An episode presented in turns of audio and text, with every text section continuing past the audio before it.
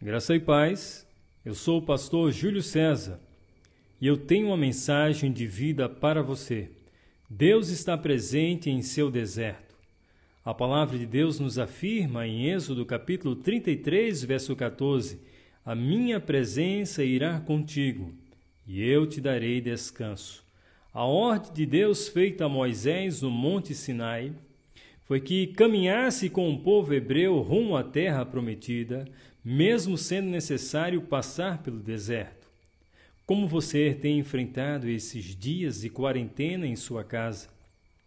Você tem visto esse tempo como uma oportunidade de abençoar pessoas ou você tem se lamentado?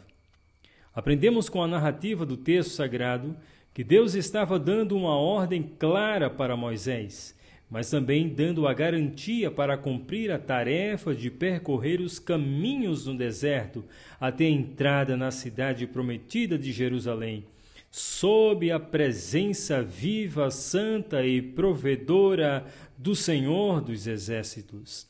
Em meio e durante o deserto, Deus está conosco para nos fortalecer na caminhada rumo à nova Jerusalém celestial.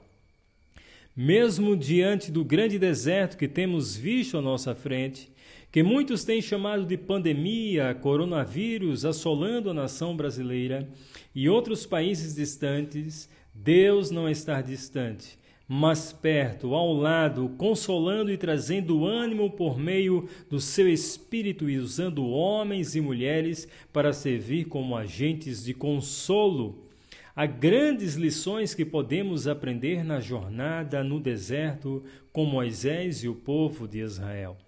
A primeira lição é que, diante do cenário de pavor, devemos crer que Deus tem um propósito para cada situação, mesmo que seja um grande deserto.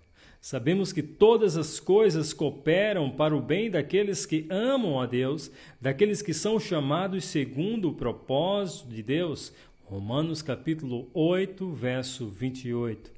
No deserto podemos refletir em nossa finitude, em nossa incapacidade de trazer solução, mas também no deserto podemos crer no poder sobrenatural e onipotente de Deus. É no deserto que passamos a conhecer a Deus de modo sobrenatural. É no deserto que reconhecemos que somos de carne e osso e que somente em Deus devemos buscar salvação. A segunda lição é que em meio à crise devemos obedecer à palavra de Deus, crer em suas promessas, confiar em sua presença viva e depender da sua gloriosa majestade consoladora. Salmos 119, 50 nos diz: Este é o meu consolo no meu sofrimento, a tua promessa dá-me vida. Ainda que os dias difíceis pareçam não ter fim, Devemos confiar nas promessas de Deus e entender que os desertos são passageiros. A terceira lição: não importa o quão difícil é ter que se preparar para atravessar o deserto, como Moisés caminhou com o povo, devemos confiar na suficiência e poderosa, gloriosa mão de Deus, no auxílio divino. Deus deseja nos ajudar também a atravessar o nosso deserto. Salmos 119 e 116. Dá-me forças como prometesses, e eu continuarei vivo. Não permitas que eu fique desiludido com a minha esperança. Dá-me apoio e estarei em segurança, e sempre darei atenção às tuas palavras.